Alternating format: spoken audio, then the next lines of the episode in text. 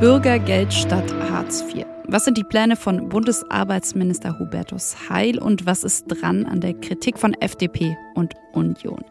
Außerdem heute bei Was jetzt? Während Gazprom wieder mehr Gas nach Europa liefert, verspotten die russischen Medien die armen Deutschen. Also, wie schaut Russland auf die Gasdebatte in Deutschland, auf das Thema dieser Woche? Und damit guten Morgen, schönes Wochenende, herzlich willkommen zu Was jetzt, dem Nachrichtenpodcast von Zeit Online am Samstag, den 23. Juli und nochmal mit mir, Konstanze Keins. Wie immer aber erstmal die kurzen Nachrichten. Viktor Orban, Ungarns Regierungschef, wird am heutigen Samstagvormittag im rumänischen Badeort Bajetuschnat zu einer Grundsatzrede erwartet. In der rumänischen Kleinstadt, da hat Orban immer wieder besonders markige Reden gehalten. Im Jahr 2014 zum Beispiel dort den sogenannten illiberalen Staat ausgerufen. Ja, und zwei Jahre später hat er dort übrigens auch seine Unterstützung für den späteren US-Präsidenten Donald Trump bekannt gegeben. Die Rede heute könnte also auch wieder interessant werden, zumal Orbans Regierungspartei Fidesz erst vor ein paar Tagen für Aufsehen gesorgt hat. Und so haben da die Abgeordneten dafür gestimmt, das direkt gewählte Europaparlament abzuschaffen, war möglicherweise aber auch nur ein PR-Stand. In Ruanda, da geht heute der Africa Protected Areas Congress zu Ende. Das Treffen war die erste afrikaweite Konferenz, die sich mit Naturschutzgebieten auf dem gesamten afrikanischen Kontinent befasst hat. Und es ging vor allem um die Rolle von Schutzgebieten und um den Schutz der Tierwelt. Auch Bundesumweltministerin Steffi Lemke war in Ruanda und hat an der Konferenz teilgenommen. Und sie hat gemahnt, die Corona-Pandemie, die habe gezeigt, wie eng Gesundheit von Menschen mit Ökosystemen zusammenhängt. Redaktionsschluss für diesen Podcast wie immer 5 Uhr.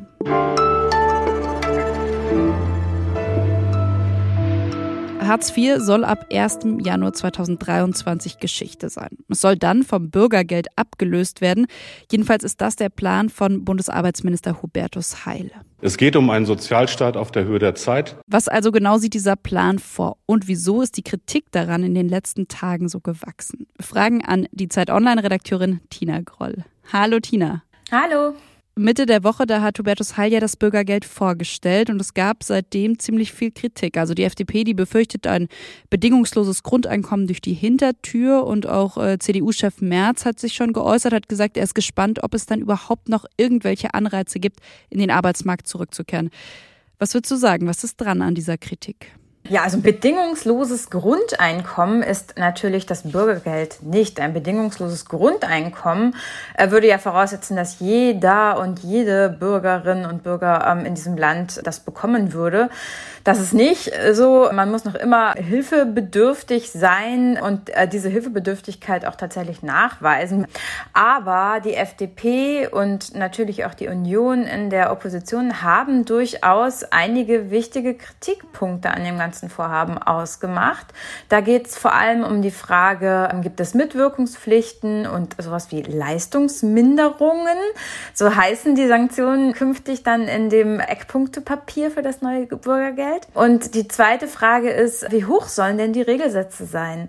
Und insofern äh, gehen die da schon in die ganz richtigen Punkte rein. Die Frage ist, ob diese Rundumkritik da jetzt so berechtigt ist. Mhm. Dann lass uns mal, um eben diese Kritikpunkte auch zu verstehen, genauer schauen, was Hubertus Heil mit dem Bürgergeld eigentlich vorhat. Also auf die Hauptpunkte vielleicht mal schauen, auch im Vergleich zu Hartz IV. Das erste wäre überhaupt der Ansatz. Da ist wirklich ein Paradigmenwechsel mit verbunden aus Fordern und Fördern. Ne? Das Bild damals vor 20 Jahren vom faulen ähm, Arbeitslosen, der in der sozialen Hängematte hängt.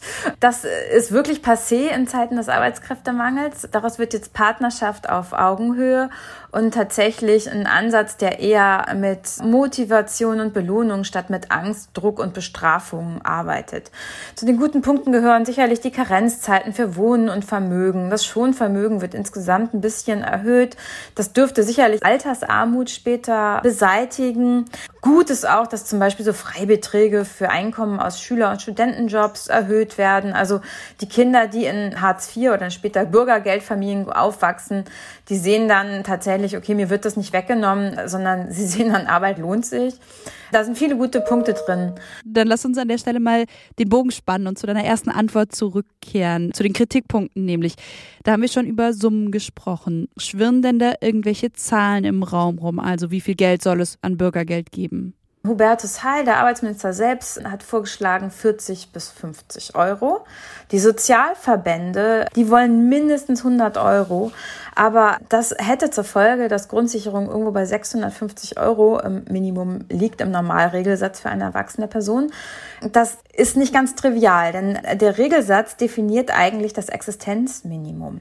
Und wenn wir das Existenzminimum doch erheblich verschieben, dann hat das Auswirkungen auf all die Menschen, die in Teilzeitjobs arbeiten, im Niedriglohnsektor, in Mini- und Midi-Jobs und die auch vergleichsweise wenig Geld haben und jetzt gerade leicht über der Hartz-IV-Grenze, der heutigen Hartz-IV-Grenze sitzen. Wenn wir den Regelsatz erhöhen, dann rutschen von oben Hunderttausende neue Menschen in die Sozialhilfe wieder mit rein. Und damit vergrößern wir letztendlich das Prekariat. Viel, viel sinnvoller wäre es eigentlich, was an den Zuverdienstmöglichkeiten, ähm, daran müsste man eigentlich arbeiten und ansetzen. Interessant ist, dass in dem Eckpunktepapier nichts zu den Zuverdienstgrenzen steht. Gar nichts. Das ist komplett offen gelassen.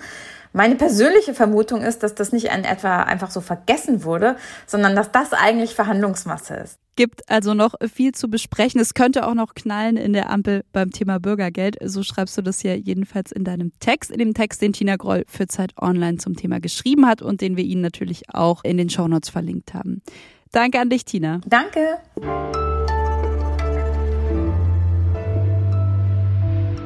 Alles außer Putzen. An dieser Stelle mal ein großes Danke an die Werkstudierenden bei Was Jetzt. Heute vor allem an Marc, der mich bei dieser Folge unterstützt hat und der diesen Veranstaltungshinweis gefunden hat. Ja, der Tipp, der ist äh, zwar leider nicht für Sie, äh, sondern falls Sie einen haben, für Ihren Hund. In Köln, da dürfen heute nämlich mal Hunde ins Kino gehen und sich den Film Die Sea League of Super Pets anschauen. Aufwachen, Kumpel, Zeit zum Gassi gehen. Der Film, der läuft eigentlich erst ab nächster Woche. Für 30 Hunde aber gibt es heute schon eine Vorpremiere inklusive Superman-Umhängen und ja, vielleicht auch inklusive Leckerli statt Popcorn. Falls Sie jetzt direkt losziehen wollten, tut mir leid, freie Plätze gibt es nicht mehr. Man musste sich schon vor einer ganzen Weile mit seinem Hund bewerben. Aber der eigentliche und vielleicht auch bessere Tipp fürs Wochenende, eine Runde spazieren gehen, ganz egal ob mit oder ohne Hund, würde ich sagen. Diese Woche, da gab es ein Thema, beziehungsweise eigentlich muss man sagen, es gab eine Gasleitung, auf die alle geschaut haben. Die große Frage, beziehungsweise die große Befürchtung war ja, lässt Putin wirklich den Gashahn zugedreht, wenn die Wartungsarbeiten, die ja am Donnerstag abgeschlossen waren, enden? Hat er nicht. Es kam also nicht so schlimm wie von vielen befürchtet. Gazprom liefert wieder Gas nach Europa und trotzdem bleibt eben dieses Gas Putins effektivste Waffe. Am Ende dieser Woche wollen wir deshalb mal die Perspektive wechseln und schauen, wie man eigentlich in Russland auf die Debatte rund ums Thema Gas in Deutschland schaut. Und damit Hallo nach Moskau, Hallo an den Zeit Online Autor und Korrespondenten Maxim Kirev. Hallo. Lass uns mal mit einem Blick ins russische staatliche Fernsehen starten. Du hast mir ja was geschickt. Was wird dort berichtet, beziehungsweise wie wird über die Gasdebatte in Deutschland gesprochen? Also es wird ein ziemlich apokalyptisches Bild äh, gezeichnet von dem, wie es um die deutsche Wirtschaft steht, von dem, wie es den Menschen hier geht. Also die steigenden Preise spielen da eine große Rolle. Es wird gesagt, dass die Industrie kurz davor ist, dicht zu machen, dass die Arbeitslosigkeit droht und besonders amüsieren sich die Propagandisten natürlich über diese Aufrufe, irgendwie weniger zu duschen, weniger zu heizen, weil das wahrscheinlich auch für die einfachen Menschen am einfachsten zu begreifen ist und am plastischsten ist, also der Beweis ist dann somit erbracht, dass der reiche Westen jetzt so tief gesunken ist, dass man jetzt nur noch irgendwie vier Stellen am Körper waschen kann. Das wird irgendwie bei jeder Gelegenheit äh, angeführt. Mal abgesehen von der Propaganda, wie würdest du denn sagen, steht es um das wirtschaftliche Interesse von Russland, weiter Gas nach Deutschland zu liefern? Also ich meine, Putin wird ja wahrscheinlich mitbekommen, dass Deutschland eben auch vor allem in Zukunft auf Alternativen setzt. Ganz genau. Das weiß Russland natürlich. Und das Problem für Putin ist, dass dieses Gas, das nach Europa geliefert wird, das kann nicht auf andere Märkte umgeleitet werden, weil es da keine Pipelines gibt. Und ähm, deswegen sagen auch viele Analysten hier in Moskau, deswegen muss Gazprom diesen geplanten Ausstieg so unbequem, so unkomfortabel für Europa machen wie möglich. Das heißt, man muss verhindern, dass Europa Vorräte anlegen kann. Und das Mittel, um dieses zu verhindern, ist, man macht diese Gaslieferung so rar, dass Europa sich nicht auf einen komfortablen Ausstieg vorbereiten kann. Ja, das heißt, Europa wird immer so an diesem Strohhalm hängen bleiben oder zumindest Deutschland, dass man irgendwie ähm, zumindest ein bisschen auf diese Gaslieferung angewiesen sind. Und das äh, ist natürlich im russischen Interesse, dass diese Gaslieferungen ähm, weiterfließen. Und die Preise explodieren in dieser Zeit. Das heißt, die geringeren Lieferungen werden durch die höheren Preise kompensiert. Den Text von Maxim Kirev, Putins effektivste Waffe heißt der, den finden Sie auf Zeit Online, habe ich Ihnen natürlich auch verlinkt und an dich. Vielen, vielen Dank, Maxim. Danke. Tschüss. Und das war's von Was jetzt und von mir, Konstanze Keins. Aber Sie können wie immer am Samstag noch mehr von uns hören. Es gibt eine neue Sonderfolge und zwar geht's um drei Bundestagsabgeordnete, die ja zum ersten Mal gerade im Parlament sitzen. Sie erzählen von ihrer Arbeit, von der ersten Rede, von den ersten größeren Gewissenskonflikten und zum Beispiel auch, warum sie Probleme haben, genug zu essen. Das ist der eine Tipp, der andere eine Mail an uns einfach an wasjetzt@zeit.de.